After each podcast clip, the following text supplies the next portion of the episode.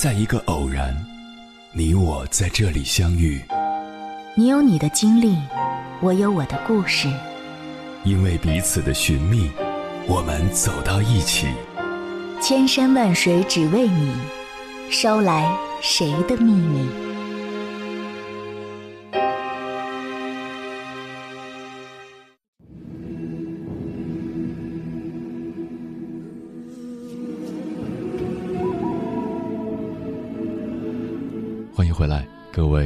行者，这里是正在直播的中国交通广播，千山万水只为你，深夜不孤单。我是迎波，绰号鸭先生。我要以黑夜为翅膀，带你在电波中自在飞翔。在知乎上看到一个问题：人为什么要有仪式感？有个高赞回答是这样的。仪式感为每一个普通的日子和动作标定它背后的精神内涵。而《小王子》中有一个片段为仪式感给出了最清晰的解释。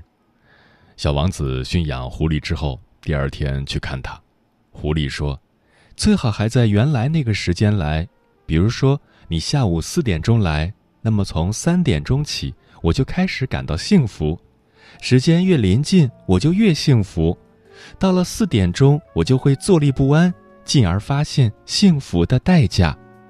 但是，如果你随便什么时候来，我就不知道在什么时候应该准备好我的心情，应当有一定的仪式。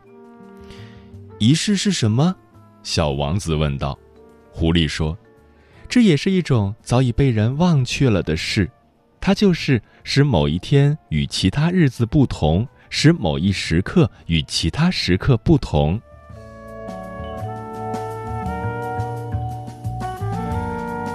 在我看来，仪式感可以从以下四个角度去理解：一，仪式感是历史流转的记忆。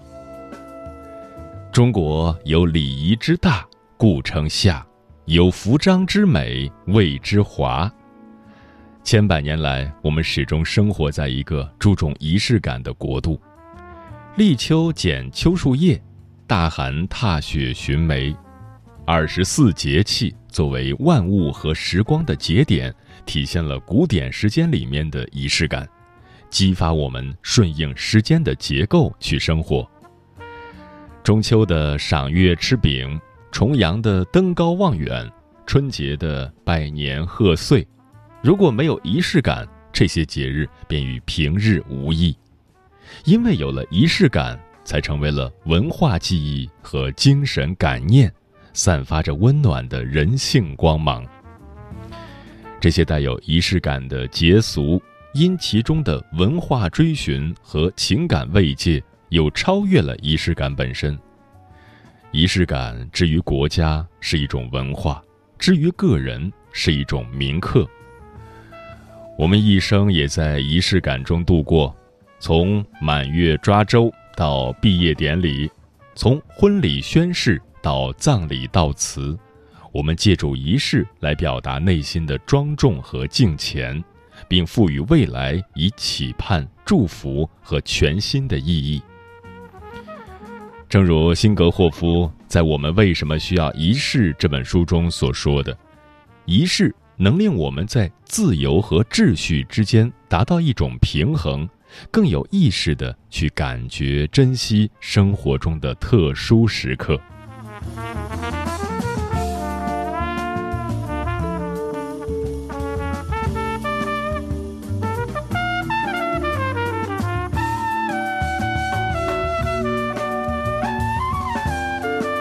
二，仪式感是掌控生活的坐标。社会结构的残酷之处在于它毫无怜悯，无论你是谁，都不得不跟着节奏跑。光鲜亮丽的生活背后，潜藏的永远都是三个词：忙、累、没时间。早晨急匆匆起床上班，午餐外卖叫个便当，晚上加班到深夜，回家只想倒头就睡，难得熬到周末睡掉大半。匆忙收拾一周积攒下的琐碎，然后准备下周要交的报告。在生活的重负之下，我们每一个人似乎都习惯了被推着走，所有的自然性和个人性，通通让位于社会性。与其说是我们在生活，不如说是生活在我们的生命里不留情面的呼啸而过。时光匆匆，还没来得及细细品味，忽然某一刻就感觉力不从心了。我们迫切的需要从生活的慵懒、无聊和空虚中重新获得对生命的专注、期待和激情，体会到一种自控和庄重的力量，重新找回对生活的掌控感。这种掌控感会带给我们相对的安全感，因为只有确认自己的自主意识，才能真正明白自己的价值，而这。是一切存在的精神基础，而最能掌控生活的仪式感，应该要和造物主连接在一起，如此才能获得真正的安全感。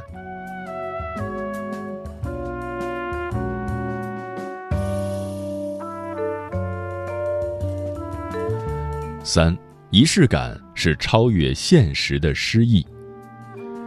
喧嚣的时代里，生活节奏变快了。情趣却变少了，我们在纷繁杂乱中来去匆匆，沉浮在情绪的汪洋大海中，失去了那份洞察的敏感和诗意。王小波曾说：“一个人只拥有此生此世是不够的，他还应该拥有诗意的世界。这个诗意的世界不在远处，就在身边。无论是在陌生的城市偶遇故知。”图书馆发现一本喜欢的书，还是寒冷冬日突然降临的暖阳，都会让人产生微小的幸福。给自己一点时间，静下来，慢下来。闲上山来看野水，忽于水底见青山，享受生活中的美好瞬间，花心思为生活增加点仪式感，平淡无奇的时刻也能拥有诗情画意。心有仪式感，即便穷苦困厄、时运多艰，也能保持积极乐观，用心对待自己，用情对待他人，用爱对待生活，尽可能的保持诚然的底色，永葆向美的勇气和信心。虽然明知生活依然繁琐细碎，有了一颗真诚敬虔的心。那些具体的当下会被诠释得格外生动，你会发现，在期待和专注中，生命的节律自然会变得清晰，生活的色彩自然会迈向绚丽。仪式感是对生活的深情，以及对人对己的深爱。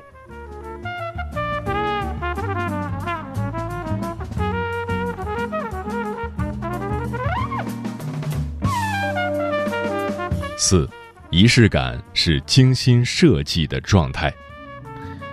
仪式感看似可有可无，实则意义非凡。它可以对抗世俗的粗糙和消极，诸如懒散、消沉、沮丧、颓废。仪式感不需要繁文缛节，不需要大费周章，只需要一点小心思，就能迅速聚拢思想和精力。让整个生命呈现出不一样的状态。为何仪式感有种神奇的效果？人是习惯型生物，我们的行为中只有百分之五是有意识的，其余百分之九十五是无意识或下意识的反应。当我们的意识开始指向某处时，潜意识便不受控制。建立仪式感，就是让这。百分之五的有意识统合这百分之九十五的无意识，让自己进入状态。仪式感是一种强烈的自我暗示，是一种精神的礼仪，将普通状态与此时此刻划分开来，带着某种神圣感，给予我们信念与力量。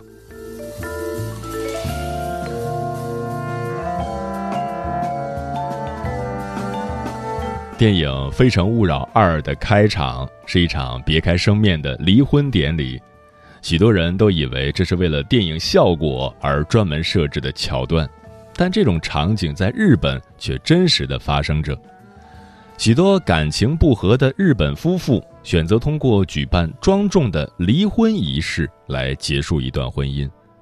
在离婚仪式当中，有一个精彩环节，男女双方会一起用锤子将。结婚戒指砸扁，当锤子把戒指砸扁的那一刻，现场的亲戚朋友会鼓掌庆祝、拍手称好，祝愿离婚双方都能够找到新的伴侣，重拾幸福。仪式感自带一种庄重又无声的力量，赋予人结束的潇洒和开始的勇气。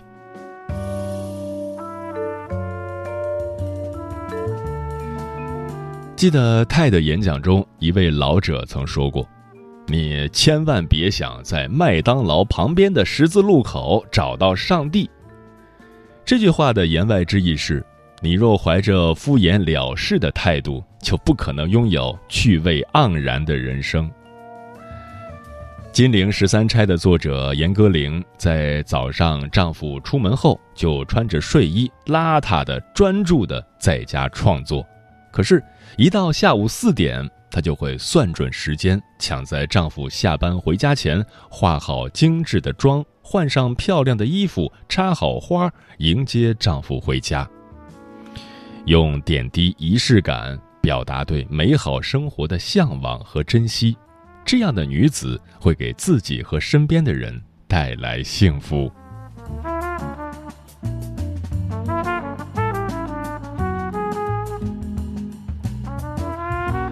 接下来，千山万水只为你，跟朋友们分享的文章名字叫《什么样的生活需要仪式感来拯救》，作者风云舞。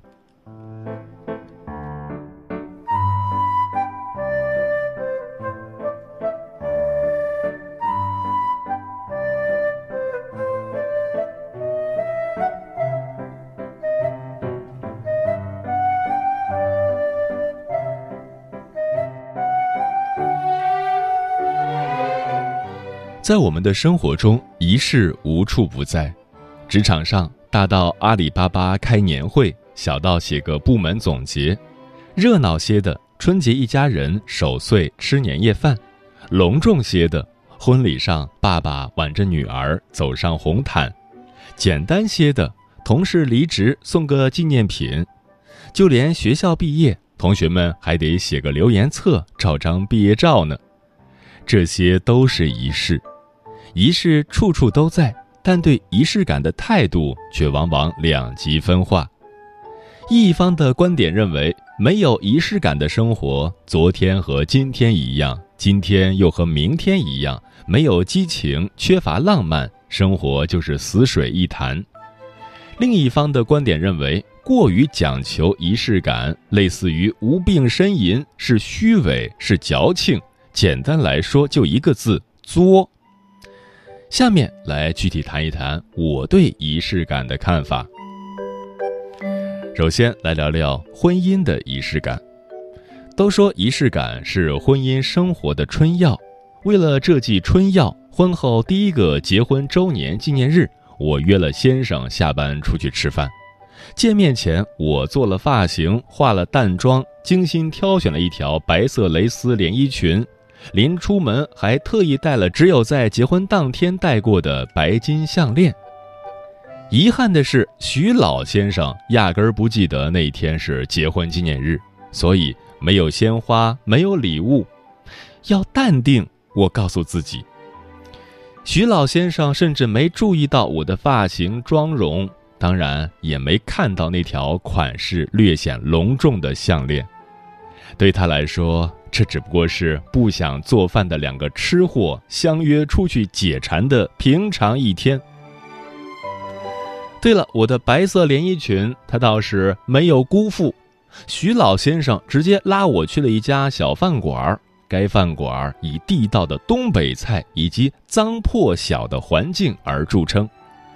我的白色蕾丝连衣裙面对的就是油腻的桌面、熏黑的灶台，还有拥挤的东北大汉。我们俩在门口排了一个小时，二十分钟解决了战斗，吃了一肚子的砂锅、坛肉、油饼，还有招牌东北大菜烀肘子。我对婚姻仪式感的精致向往，就这么在徐老先生接地气的吃食中败下阵来。婚姻的仪式感是很重要，但前提是两个人在一个频率上，这样才可行，才浪漫。有个女性朋友热衷于庆祝各种纪念日。除圣诞节、东方情人节、西方情人节等必须庆祝的节日之外，还有双方认识三十天、接吻一百天等纪念日若干。男朋友一旦忘记了，没有准备礼物，那就是不在意他、不爱他、心里没有他。把极致的仪式感上升到爱不爱的地步，最后只能以吵架、分手收场。我在工作中认识一位金领男士，在重要的日子，他喜欢去高级法式餐厅庆祝。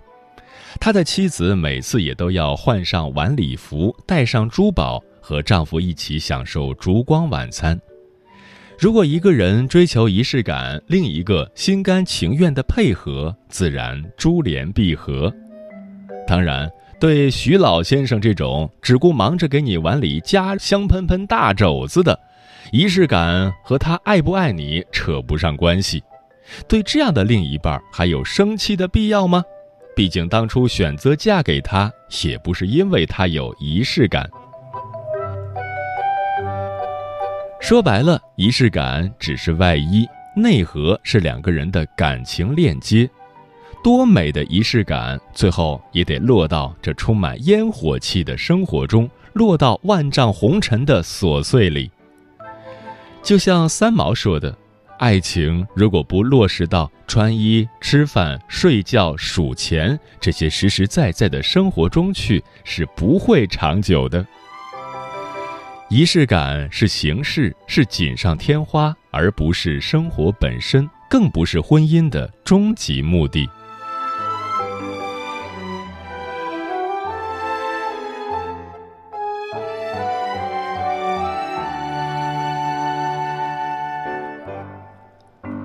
婚姻的仪式感需要两个人共同参与，可是对于个人的生活，仪式感是完全可以自己建立的，那是给予自己的独有的仪式。小小的仪式感会让我们在生活中的某一天或某一刻变得不同。对正在进展中的工作，我会以文件夹的形式放在电脑桌面，文件夹的名字就是项目名。每天打开电脑，直接进入工作状态。但这项工作一旦完成，我马上把整个文件夹剪切到电脑 D 盘里，按照年度归入相应位置。这是我的一个工作习惯，也是我的一个仪式感。我用这种方式告诉自己，这项工作结束了，有关这项工作的一切焦虑的情绪、密不透风的紧张，通通 over。再不用考虑它了，彻底摆脱它了，大脑可以腾出空间想别的了。每年的第一个工作日，我会选一束怒放的百合送给自己。正值寒冷的冬日，一束美丽芳香的百合默默绽放在我的办公桌旁，这是对我自己的犒赏，是辛苦打拼一年后告诉自己我值得这份美丽。这也是对我自己的疼惜，提醒我别忘了关爱自己。忙碌中学会适当慢下脚步，纵然心有猛虎，也可细嗅蔷薇。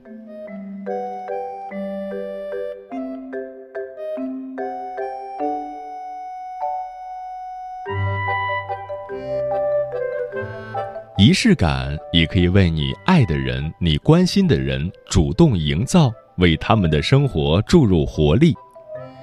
两年前，我意外怀了二宝，几经犹豫后，徐二公子降生了。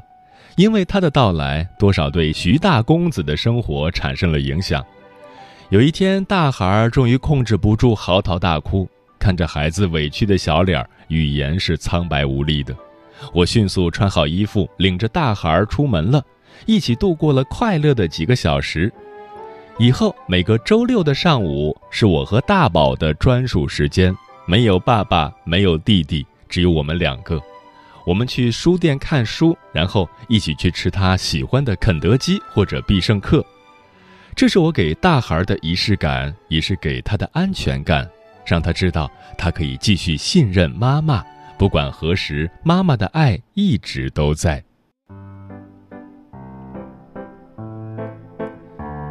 有个远方的好朋友，曾经不无遗憾地和我说起，从小到大，从来没有人给他过过生日。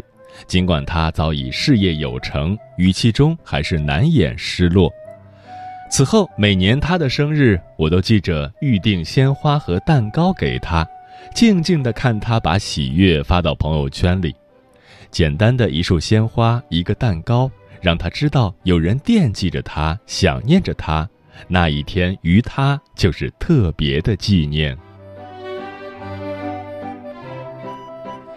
对需要的人来说，你有能力给予的仪式感胜过语言，无需承诺。对你关心和爱的人。让他的某一天、某一刻，因为有了仪式感的加持，就此不同，熠熠生辉。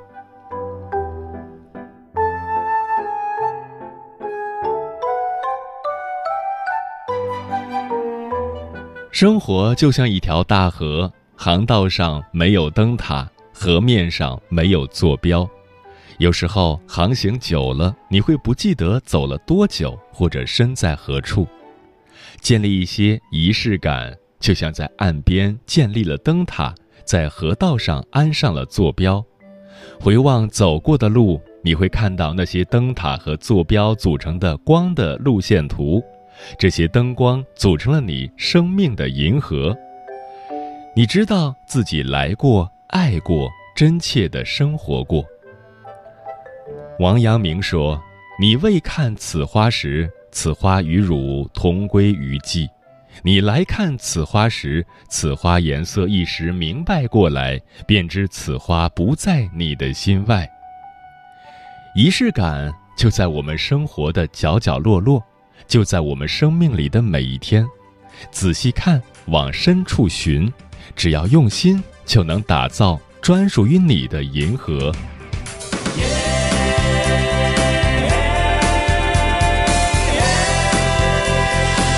来张开你的双手，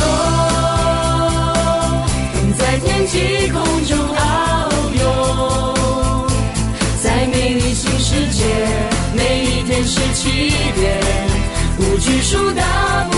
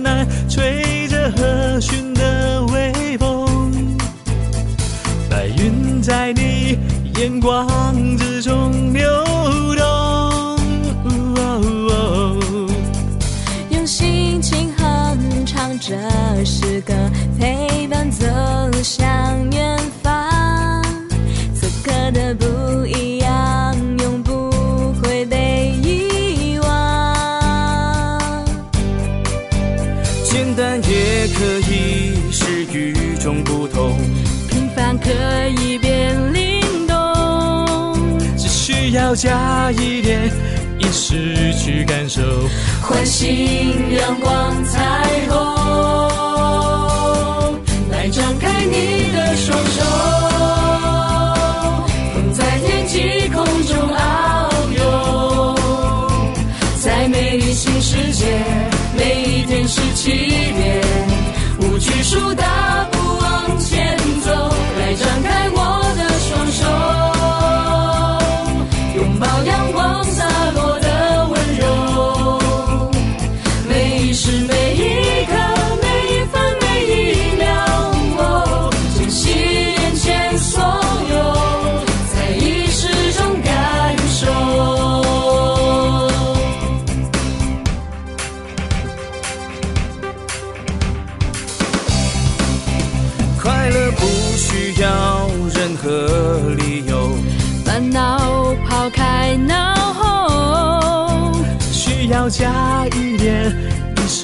去感受，梦着心里的梦，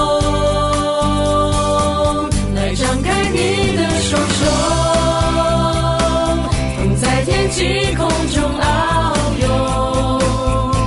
在美丽新世界，每一天是起点，无拘束